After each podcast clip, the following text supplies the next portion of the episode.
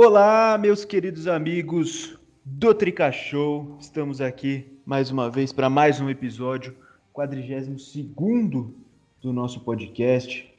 Já foram 42 episódios, olha só quanto tempo. E hoje a gente tem bastante assunto para falar. Tem jogo contra o Botafogo, tem a decisão tanto para São Paulo quanto para Flamengo nessa quinta-feira. Tem o embate individual com o Rogério Ceni e a gente vai abordar tudo isso, vamos falar bem sobre tudo isso. Mais uma semana difícil para o torcedor de São Paulo, com essa derrotinha maldita. Eu sou Vitor Boni, estou aqui com ele, Pog Rafa. E aí, Pog, tranquilaço, meu parceiro? Salve, salve, galerinha do Trica Show. Estamos aqui mais uma semana e mais uma semana que desse 2021 que não nos traz nenhuma alegria, muito pelo contrário. É isso, infelizmente. E Pedro Nascimento, e aí, Pedraço, como você tá? Fala, Boni, fala, Rafa. Bom dia, boa tarde, boa noite para quem tá ouvindo a gente. É, tempos sombrios que não passam, né? São nuvens que permanecem ali em cima da Barra Funda e do Burumbi, que parece que não vão, não vão deixar nunca mais. E é a, é a eterna renovação de qual é o, o maior fracasso do São Paulo, né? O pessoal até brinca bastante com a palavra vexame, e eu até sempre quando eu converso com meus amigos sobre, sobre futebol, eu digo que eu, eu, eu não gosto muito de usar esses termos mais taxativos, porque eu acho que acaba é, reduzindo um pouco a discussão em muitos casos, mas eu acho que pontualmente a gente pode chamar assim do que aconteceu do que aconteceu no Rio de Janeiro como vexame, por todo o contexto que envolvia a partida, e claro, São Paulo se complicou muito, muito, muito para a última rodada e para o seu futuro na próxima temporada. A gente certamente vai falar sobre isso aqui nesse episódio. É, boa. Tem que fazer as ponderações mesmo. Vocês viram pelo título do episódio que é The Last Vexame, uma grande referência a The Last Dance, da série foi lançada na Netflix, do Chicago Bulls. A gente faz essas brincadeiras, mas com certeza temos que ter as ponderações devidas para fazer durante o debate. Vamos lá, falar sobre Botafogo 1x0 São Paulo no Engenhão. O Botafogo voltou a vencer em casa depois de quatro meses e meio. Sim, o São Paulo foi o responsável por isso, rebaixado o Botafogo, time completamente alternativo. E voltou a vencer em casa no Newton Santos depois de quatro meses e meio. E deu fim a um jejum de 10 jogos sem vitória no Campeonato Brasileiro. Ganhando do nosso São Paulo 1 a 0 gol do Matheus Babi. Comentários gerais sobre o jogo. Depois a gente aborda uns detalhes mais específicos. Pedraço, seus comentários gerais sobre a derrota para o Botafogo. Ah, a gente viu um São Paulo muito, muito desorganizado desde o começo, né? É claro que a gente precisa citar a expulsão do Reinaldo como algo que condicionou o restante da partida, mas primeiro que não foi uma expulsão injusta, então o São Paulo mereceu ficar com, com um jogador a menos ali por, por mais de 60 minutos. E quando teve a oportunidade de, igual, de ter igualdade numérica, também foi um time é, muito, mas muito confuso em campo. O, o, o Visoli, por não contar com o Carneiro, também não quis apostar no Pablo, que vive uma, uma péssima fase técnica. Optou por, pelo Toró para ter um ataque um pouco mais móvel. É, a ideia era que justamente os jogadores ali se revezassem na referência, mas é, até pelo fato do Luciano também ter essa tendência de circular muito pelo ataque, o time acabou não tendo nenhuma profundidade, né? Então, acho que mesmo, mesmo antes da expulsão, o São Paulo já vinha muito confuso. E aí, depois desse da, do cartão vermelho do Reinaldo, foi um massacre do Botafogo. O Volpe até fez algumas defesas importantes. O São Paulo poderia ter, ter saído com o placar pior no, do Rio de Janeiro. E na sua, na sua única chance, o único lance de perigo no jogo foi um pênalti inexistente, perdido pelo Luciano. Então, certamente é, é alarmante, alarmante novamente, mais uma atuação muito preocupante aí para o torcedor. E foi o único chute no gol do São Paulo. O único chute que o São Paulo deu no gol foi no pênalti. E ainda conseguiu perder. Mas tudo bem, o Luciano, Luciano a gente passa pano, porque já diria o ditado, pênalti mal marcado não entra. Mas e aí, Pog, o que, que você achou? Ah, foi um desastre do começo ao fim, né? Mesmo antes de começar o jogo já foi um desastre, porque eu, eu, não, eu não concordo, não concordei, não irei concordar em, na formação do Visoli com Toró de titular ao lado do Luciano. Primeiro que a gente perde uma das qualidades do Luciano, que é a movimentação, porque o Toro não ia ser o jogador de área do São Paulo no jogo. Essa função acabou sendo do Luciano. Então a equipe perdeu a movimentação que característica do jogador, que foi um dos, foi um dos pontos chaves para o sucesso da equipe, né, em boa parte da temporada. Ontem o São Paulo, que não tinha o Carneiro e não tinha um homem de referência, tentou alguns cruzamentos que não encontrava ninguém dentro da área, porque os jogadores estavam circulando muito e ninguém tem essa característica preso ali como referência. É, o lance do Reinaldo, acho que a gente vai falar um pouco especificamente sobre ele, mas foi mais uma falha defensiva né, dele que, que tem muitas tem algumas tem muitas qualidades ofensivas, né, ajuda bem no apoio, bate bem pro gol, cobra bem pênalti, mas realmente na defesa esse é o ponto fraco dele é, o pênalti inexistente que o Luciano perdeu, mas como vocês falaram, é um cara que tem que tem sobra no São Paulo, né? Foi o único que é o único que vem jogando bem nos últimos jogos, nos, nos últimos meses assim de de 2021. Então foi um jogo péssimo do começo ao fim, não tem muito o que falar. É mais uma partida horrível do São Paulo em 2021. E se tem algo de bom que a gente pode tirar desse jogo foi o Volpe, que se não fosse por ele, com certeza o vexame seria ainda maior. Ele fez umas duas, três defesas muito boas ali, salvando gols do Botafogo. Então é um ponto que a gente tem que ressaltar, somente que está chegando fim de temporada, teve uns rumores aí que o Volpe pediu para sair, que ele queria ser vendido depois daquele atentado contra o ônibus do São Paulo. Ainda mais agora que rumores estão aquecendo que o Jean vai voltar e que alguns torcedores ainda têm em mente que querem ter ele como titular. Então, um bom jogo do Volpe que qualifica para ele continuar na próxima temporada. Eu, na minha função de apresentador, não vou dar nem brecha para esse debate. Tenho certeza que todos aqui concordam que não é nem discutível o Jean voltar para São Paulo. Então não, não, vou nem abrir espaço para essa discussão. Se você quer concordar com a volta do Jean, concorde para lá, porque aqui não vai ser. É, mas eu não sei se vocês viram como eu, mas eu achei o Toró muito fora de forma, assim, muito fora de forma. Um negócio assim inaceitável para considerando o final de temporada, assim, reta final de é, temporada. É, eu, eu acho que o, o Toró ele tem um biotipo já que não favorece, né? Muito. Ele nunca foi aquele jogador, é, como posso dizer, franzino, né? Usando um eufemismo mas ele realmente parece parece fora de forma. E, e, e, querendo ou não, assim, ele não é um jogador de grandes virtudes técnicas, né? E se ele está de fora de forma, ele perde a principal característica dele, que é o arranque. Então fica complicado mesmo. É, então, eu, é isso mesmo. É, o biotipo dele já não é, realmente, não vai ser um jogador magrinho, famoso filé de borboleta, como era o Neymar no Santos, quando ele surgiu. Mas eu achei que estava bem acima do que do que a gente está acostumado assim para um atleta de futebol, ainda mais em final de temporada, né? Você achou ah, também? Ah, Boni. Oi. É, não, eu, eu, falar, não, eu falar justamente isso que eu concordo, né? A gente até, até comentei ontem. Faz um tempinho já que eu, desde que o Toró voltou a ser um pouquinho mais utilizado, que ele entrou em campo, que eu já vinha percebendo que ele tá com uma barriguinha um pouco mais saliente ali. E outro ponto que eu queria destacar que eu acabei esquecendo falando sobre comentários gerais do jogo, foi que eu gostei de ver o Rojas de volta em campo, voltou a jogar depois de dois anos parado, é, com duas lesões sérias no joelho. Ele voltou a jogar, claramente ainda fora de ritmo, né? Um tempo, a gente não pode exigir muito de jogo, ficou mais de dois anos parado, mas ele era uma peça que eu gostaria e espero ver um pouco mais, se ele continuar no São Paulo, ver um pouco mais do que ele é capaz de produzir ainda. É, o, o, o Rojas, acho que é até difícil a gente medir, fazer uma análise mais aprofundada do que ele pode contribuir para o São Paulo, porque a gente não sabe o real impacto do que uma lesão dessa pode fazer no jogador. Acho que eu não consigo lembrar de cabeça um caso parecido com o dele, assim, mais recentemente, de ficar dois anos completamente parado, praticamente sem. Não, praticamente não, sem entrar em campo é, efetivamente. É, então, acho que a gente não consegue medir muito como vai ser essa contribuição que ele pode dar para o São Paulo, ou se realmente ele pode voltar a ser um jogador é, com nível de ser utilizado pelo técnico. Mas a gente fica feliz pelo lado humano, né? Porque ele conseguiu superar isso e voltar a entrar em campo. Pelo menos isso, né? É, exatamente. Só dele se recuperar e, e conseguir voltar a jogar ainda mais uma.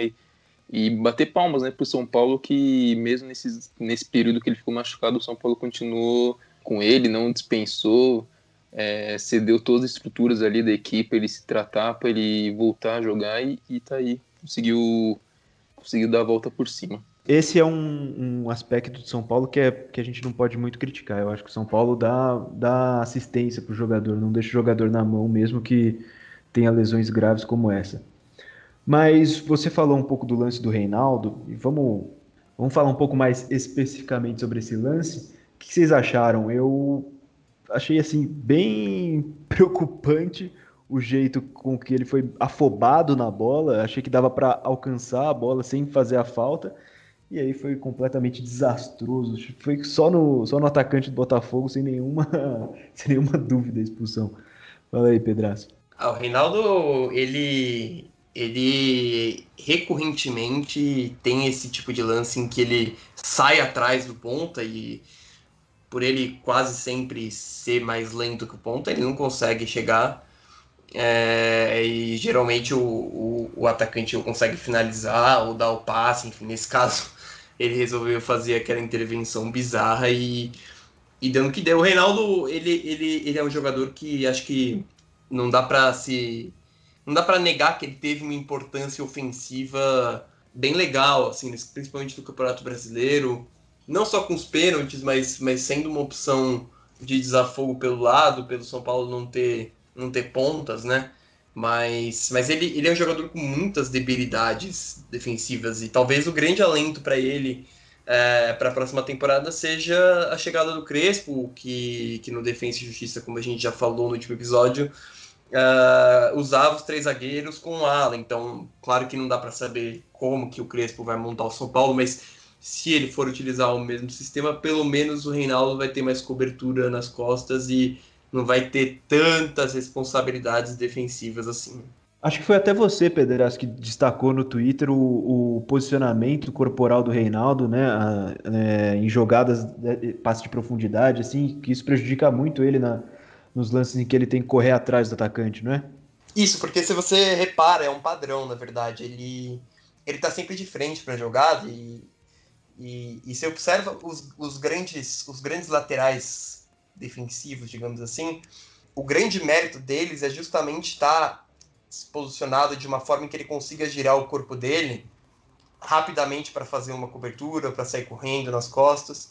É, não é necessariamente ter um bom desarme, é saber como se locomover rapidamente ali no espaço, e que é uma coisa que o Reinaldo tem muita dificuldade por conta dessa falha de posicionamento corporal que é algo que é difícil você imaginar um jogador de, de 31 anos é, se é, evoluir nesse aspecto, se até hoje ele com, com, continua cometendo esses mesmos erros. É, mas é isso mesmo, ele tem, sempre está de frente, todo mundo que já jogou um pouquinho na lateral, pelo menos observa os grandes laterais, como você falou, sabe que tem que pelo menos estar tá um pouco ali virado para estar tá preparado para correr, né? Senão você já to, todo o tempo que você gasta para fazer o movimento virar totalmente de frente, para virar totalmente para trás, é, já, já perdeu o tempo, já tomou a jogada.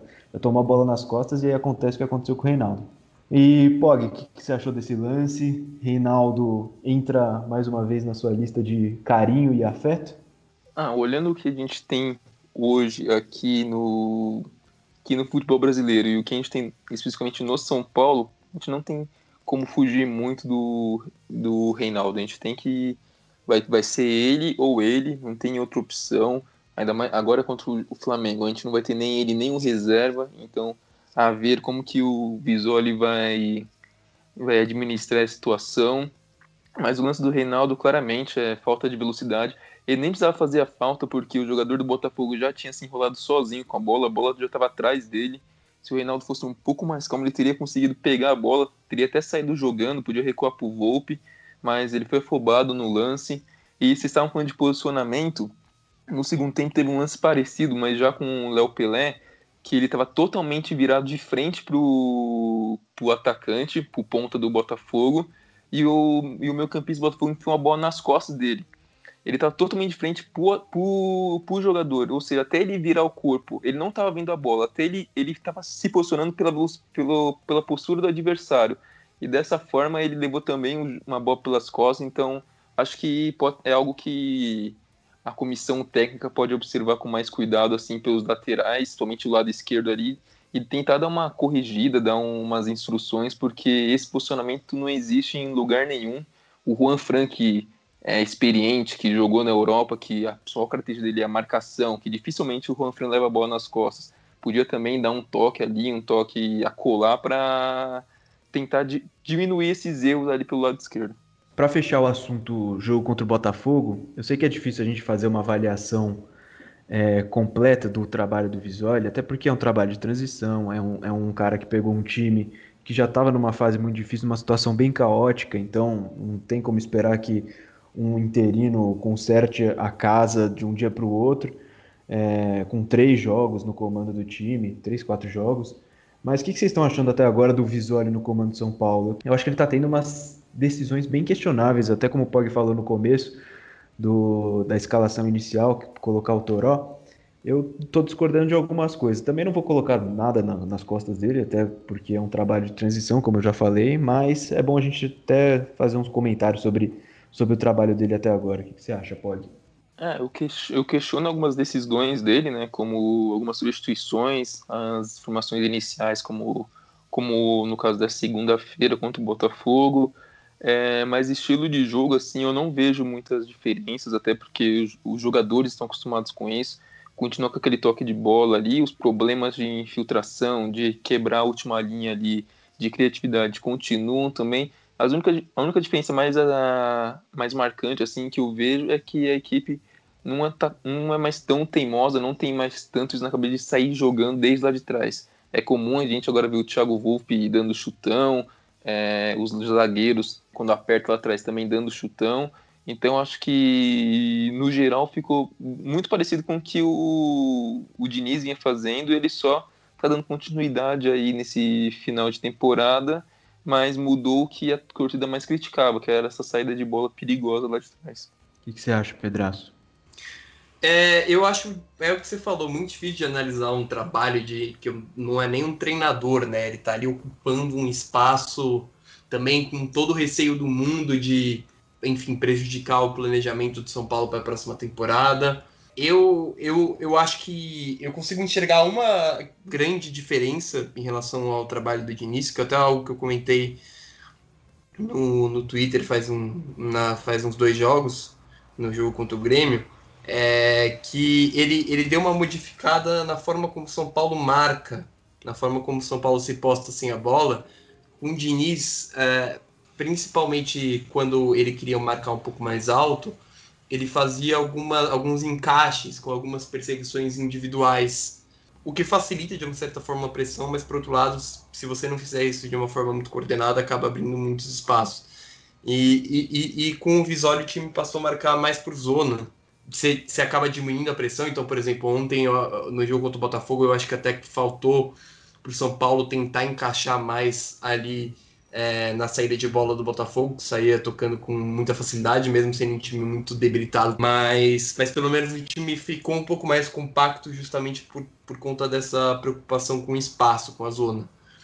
Mas, por exemplo, ontem, quando o São Paulo fica com um a menos, ele, ele tira o Toró, que eu, enfim, eu não sou, tô longe de ser um fã do Toró, mas eu acho que é, você acaba com a única opção de velocidade que o time tinha ali para puxar uma, uma um contra-ataque. E aí, tanto é que o São Paulo recuperava a bola e logo em seguida já perdia, porque não tinha alternativa de como conduzir essas transições sem ter ninguém minimamente rápido ali. Então, é, é, algumas decisões pontuais dele realmente me incomodam, mas eu, eu também tenho, assim, uh, eu não consigo julgar o trabalho de um interino, é até difícil de falar em trabalho de um interino, mas, enfim, acho que também, de uma certa forma, não dá nem para falar que ele está preparando o terreno para o Crespo, como aconteceu, por exemplo, é, pulando ali no muro, do que aconteceu quando o o Cebolinha preparou o terreno para o Abel Ferreira no Palmeiras. Acho que não dá nem para a gente falar isso no caso do São Paulo, então tomar cuidado também, né? Porque eu, eu vejo muito pessoal pegando muito pesado com o Visoli, assim, xingando e é, algumas alguns desses, dessas personalidades icônicas da torcida de São Paulo nas redes sociais, colocando apelidos muito depreciativos, e eu acho que isso é muito delicado, porque o cara também foi, foi vítima de, de toda uma situação ali. É, muito mais para apagar fogo do que qualquer outra coisa, né? Foi muito mais para apagar fogo do que qualquer outra coisa. Então, tem nem como fazer uma cobrança pesada por cima dele, porque é o que passa praticamente tudo interino que assume depois de um técnico demitido no São Paulo. Mas agora vamos passar para o jogo contra o Flamengo. São Paulo enfrenta o Flamengo na quinta-feira, nessa quinta-feira, dia 25, às 9h30, no Morumbi, 38ª rodada do Campeonato Brasileiro. É decisão para os dois, para objetivos diferentes. Há, há uns três meses a gente achava que São Paulo e Flamengo no Morumbi pela última rodada seria decisão de título, mas não, é decisão de título para o Flamengo, que precisa ganhar para não depender do Inter. Vou passar aqui a tabela como tá. Flamengo é o líder com 71, o Inter é o segundo com 69, o Galo é o terceiro com 65, São Paulo é o quarto com 63 e o Fluminense é o quinto com 61. Para o Flamengo, a decisão é a seguinte: precisa vencer para não depender do Inter. Então, venceu, São Paulo, Flamengo é campeão. Se empatar, depende de um tropeço do Inter. Porque o Inter tem mais saldo de gols do que o, o Flamengo. Então, se o Inter ganhar do Corinthians e o Flamengo empatar, o Inter é campeão. E o São Paulo, a decisão é para ir para a fase de grupos da Libertadores de forma direta, sem precisar passar pela queridíssima pré-Libertadores. E aí a situação do São Paulo é um pouco mais complicada, porque o São Paulo precisa vencer o Flamengo. Venceu, vai para a fase de grupos. Empatou, tem que torcer para o Fluminense é, não ganhar do Fortaleza no Maracanã. Se o Fluminense vencer, chega a 64, o São Paulo empatando chega a 64, mas o Fluminense tem mais vitórias que o São Paulo. Teria, né, se ganhasse do Fortaleza e aí iria e ficaria com a carta colocação, iria de forma direta para a fase de grupos. Se o São Paulo perder, tem que torcer também para o tropeço do Fluminense. Agora, se tudo der errado o São Paulo pegar a quinta colocação, o São Paulo tem que torcer para o Palmeiras na final da Copa do Brasil. Que se o Palmeiras for campeão, abre mais uma vaga direta na Libertadores por meio do Brasileirão. E aí o São Paulo não tem que passar pela pré. O que, que vocês acham que vai acontecer com esse jogo? o título do episódio, quando eu pensei, eu me referia a esse jogo. Este vai para mim, este vai ser o The Last Vexame. Vai ter mais um motivo que a gente vai abordar daqui a pouco, que é o confronto direto com o Rogério Ceni. Mas o que, que vocês esperam para essa partida contra o Flamengo no Morumbi? Eu acho que o São Paulo se colocou numa situação assim que precisa realmente se esforçar, né? Porque seria natural de imaginar que o São Paulo fosse conseguir a, uma, uma vaga direta contra um time que já está rebaixado, mas quando se trata do clube do Morumbi, você não pode confiar no fluxo natural das coisas, né?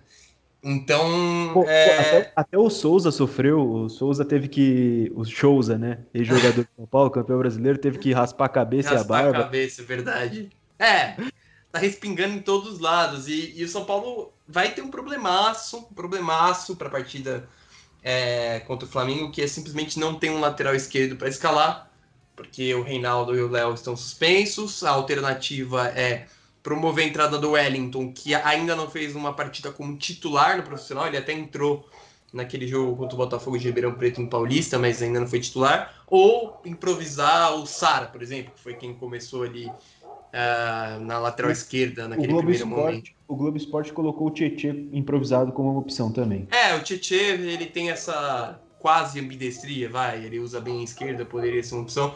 Mas fato é que é, é delicado, porque você tem ali o Isla, que por mais que não seja um grande lateral, um lateral que tem como principal característica chegar ao fundo, apoiar bastante, e o Everton Ribeiro naquele lado, só isso, assim. Então vai ser, vai ah, ser um grande desafio vai ser um grande desafio e, e, e, e também curioso para ver como o, o, o Visório vai armar o ataque, né? Porque eu imagino que o Carneiro não, ainda não vai ter condições de jogar na quinta-feira e, e, e, o Pablo não tem ah, não está em condições técnicas, né? Pode estar tá em condições físicas, não está em condições técnicas de entrar em campo. E o Toró foi uma nulidade contra o Botafogo, então assim, é difícil, é, é, realmente difícil de, de, de ter um prognóstico positivo para essa partida. É, e, é, e, e, fica ainda mais difícil de você pensar que o Fluminense deve ganhar do, do, do, do Fortaleza. O Fortaleza já não, não, quer nada com nada no, no campeonato.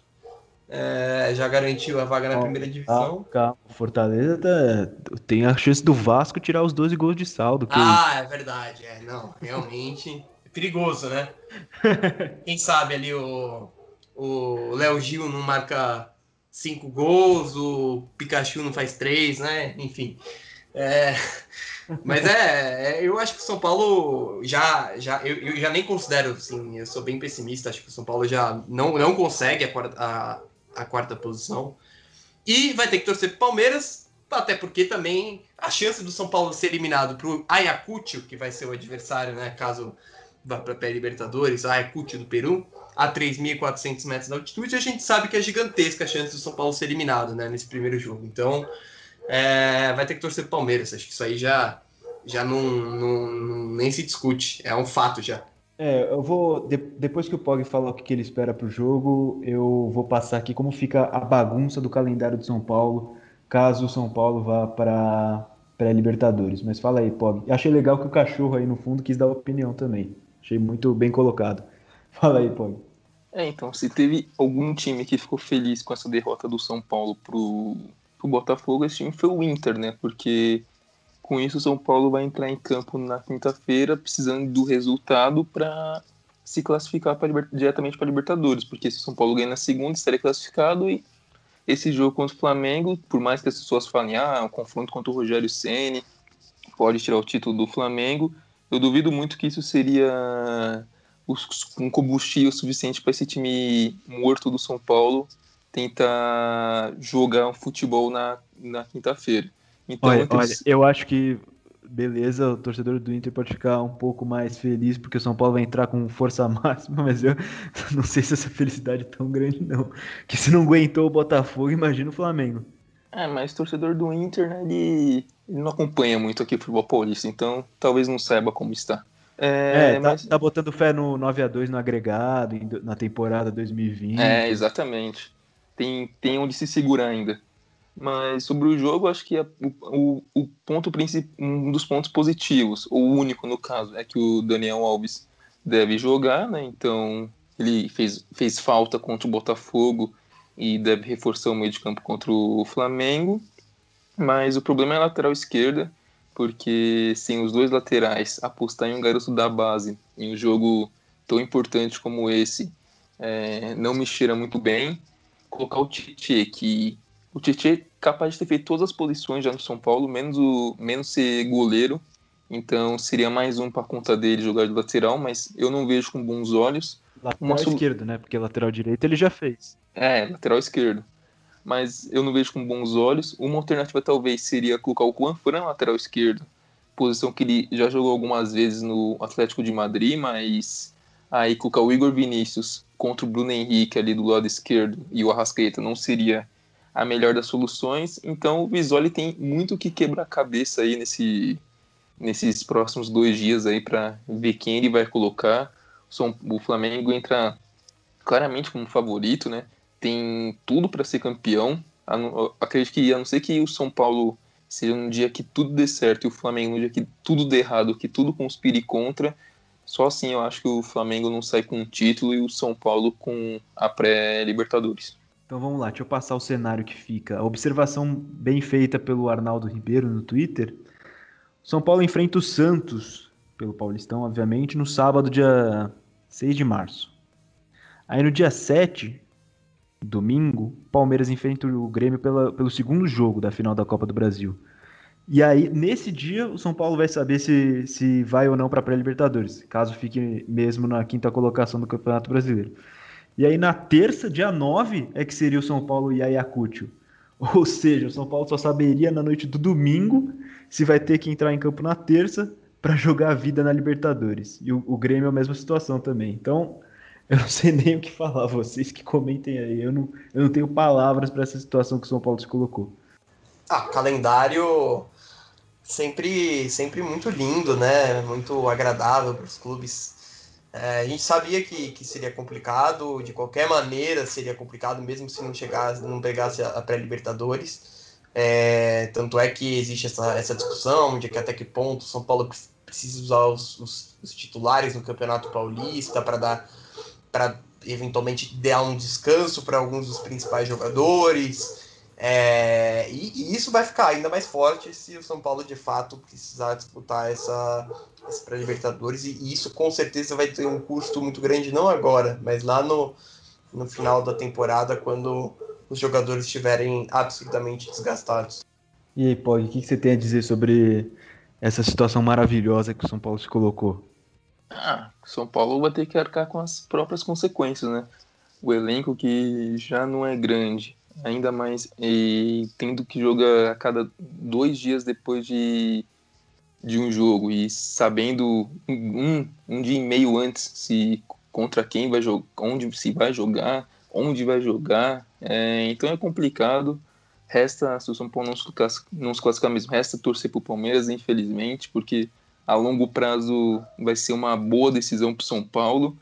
Então, São Paulo novamente dependendo de outras equipes para ter algum sucesso. Ai, ai, torcedor de São Paulo não para de sofrer um minuto. Então agora vamos para o outro aspecto que o jogo que deixa o jogo São Paulo Flamengo bem interessante, bem importante, que é o confronto direto com o Rogério Ceni. O Rogério Ceni vai ter a possibilidade de levantar uma taça da volta olímpica no Morumbi, mas por outro clube.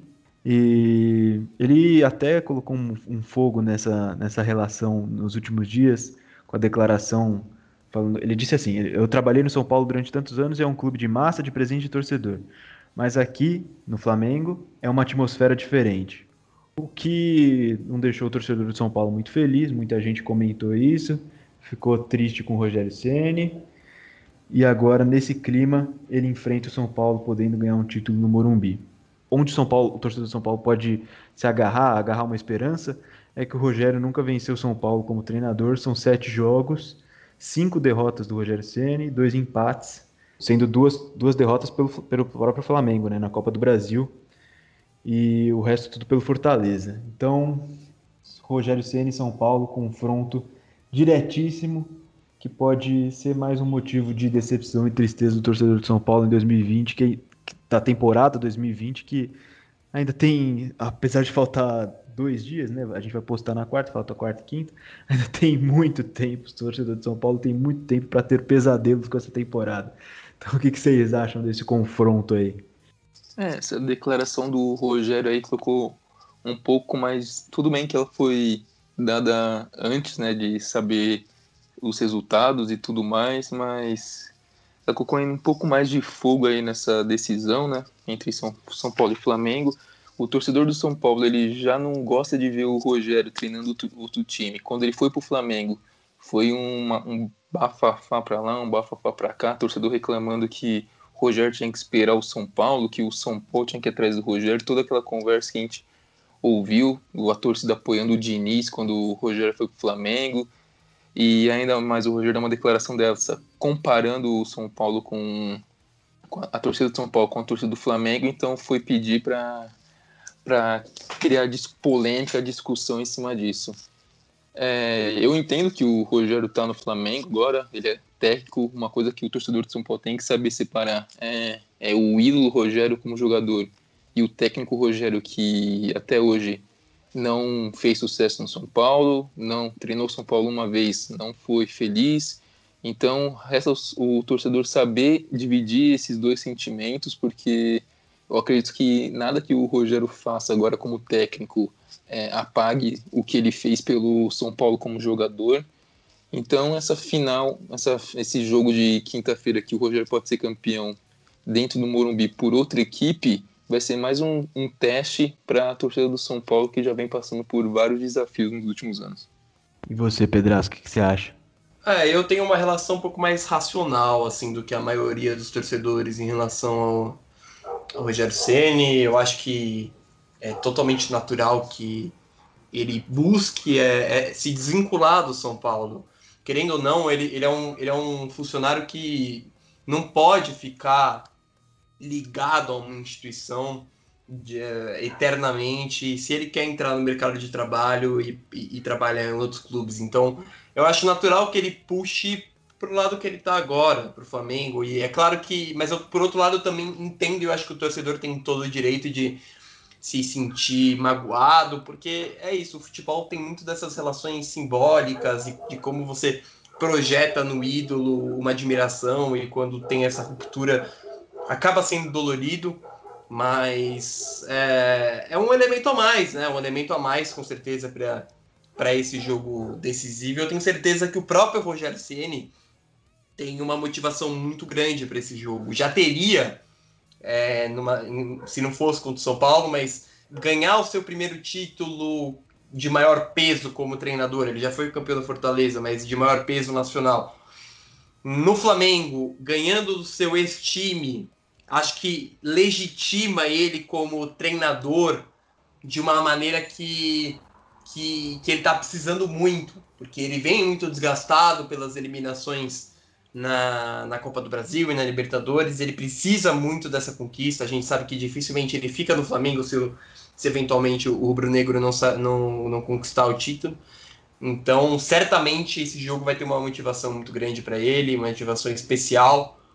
E, e eu acho que cabe ao São Paulo fazer o seu melhor eu vi muita gente, inclusive, falando uns absurdos de é, transferir o jogo para Arena Barueri para não passar vergonha de ver o Rogério Ceni dando volta olímpica no Morumbi. Acho que isso é, é, pensar muito pequeno. O São Paulo também não pode ficar preso ao Rogério Ceni da mesma forma como o Rogério Ceni não ficou preso ao São Paulo. O São Paulo também não pode ficar preso ao Rogério Ceni.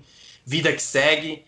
É, acho que não, não vejo muita gente falando que o Ceni caiu na fila de ídolo. Para mim, isso não faz muito sentido, mas enfim, cada um tem a sua relação com, com, com as suas figuras respeitadas no futebol. E vai ser um jogo tenso, de é, qualidade, acho que não dá para esperar muito, pelo menos por parte do São Paulo, mas tenso certamente será.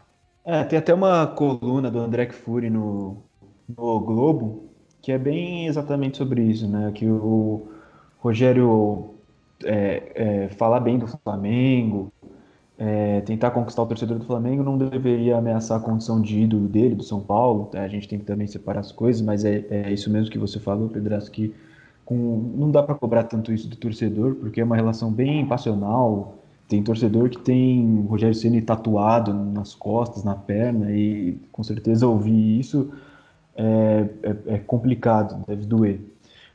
Mas eu também acho que o, eu acho que às vezes ele para se legitimar também como, como para conquistar a torcida do Flamengo, ele também acaba citando o São Paulo em situações que talvez ele não precisasse. E acho que isso talvez ele pudesse tomar um pouco mais de cuidado, mas também não é nada que afete a condição dele de ídolo de São Paulo.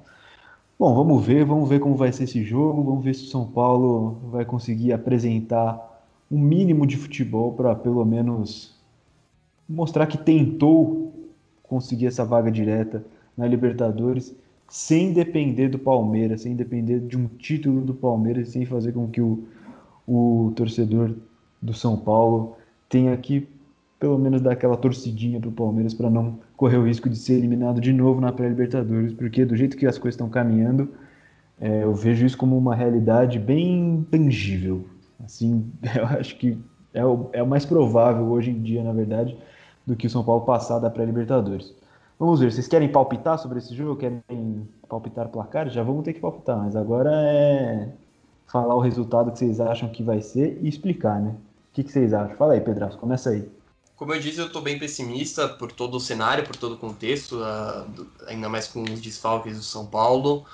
É, o Flamengo vai vir mordido precisando do título e por todo o histórico entre São Paulo e Flamengo nessa temporada, das humilhações que foi para o Flamengo nas partidas da Copa do Brasil e também no Brasileiro no turno, no primeiro turno. Então eu imagino que o Flamengo vai vir babando e se for dar um palpite, eu diria que o Flamengo vence por 2 a 0 no Morumbi. Boa, e aí, Pog, o que, que você acha? Eu vou trazer outro lado da moeda e vou tentar ser um pouco mais otimista, mas não muito. Eu acho que vai ser, vai dar empate. Eu fico um placar de 1 a 1, mas com o São Paulo ainda se classificando diretamente para Libertadores, porque o, o Fluminense também vai, vai empatar com Fortaleza e o Flamengo vai acabar sendo campeão porque o Inter também vai empatar com o Corinthians. Então, nesse jogo de nervos, todo mundo nervoso, o empate vai prevalecer e nada vai se alterar na classificação. Boa. Eu, ó, o que eu queria responder? Eu queria responder que eu vou gastar minha última energia vital de torcedor na temporada 2020 para o São Paulo empatar com o Flamengo, o Fortaleza arrancar um empate com o Fluminense, e o São Paulo pega a pré-Libertadores, e o Inter ganha, pega a vaga direta na Libertadores, desculpa, e o Inter ganha do Corinthians, com o melhor cenário sendo o Inter campeão e São Paulo direto na fase de grupos. É... É... Isso que eu tô falando, gastar meu time energia vital no melhor cenário, nem cogito São Paulo ganhar do Flamengo. Mas, sendo realista, o Flamengo vai passar o carro no São Paulo, vai ser papo de 3 a 0 e no intervalo o Rogério Ceni é o melhor estilo Philip Lam contra o Brasil em 2014 vai falar para o Flamengo dar uma segurada para não não humilhar tanto o ex-clube, o clube que ele é ídolo, vai, vai falar pro, pro Gabigol dar uma segurada, porque se a gente for ver o futebol que o São Paulo apresentou nos últimos jogos, eu não vejo a mínima condição do São Paulo sequer ameaçar o Flamengo nesse jogo. Mas vamos torcer, vamos torcer, é isso, que tem, tem mais um tempinho aí pra gente sofrer. Mas é isso, valeu rapaziada, valeu a todo mundo que chegou até aqui e valeu Pedraço por mais uma presença. Tamo junto, meu parceiro. Valeu, Boni. É, eu tô achando que eu que sou pé frio, né, nessa história, porque desde que eu, desde que eu entrei só foi uma vitória.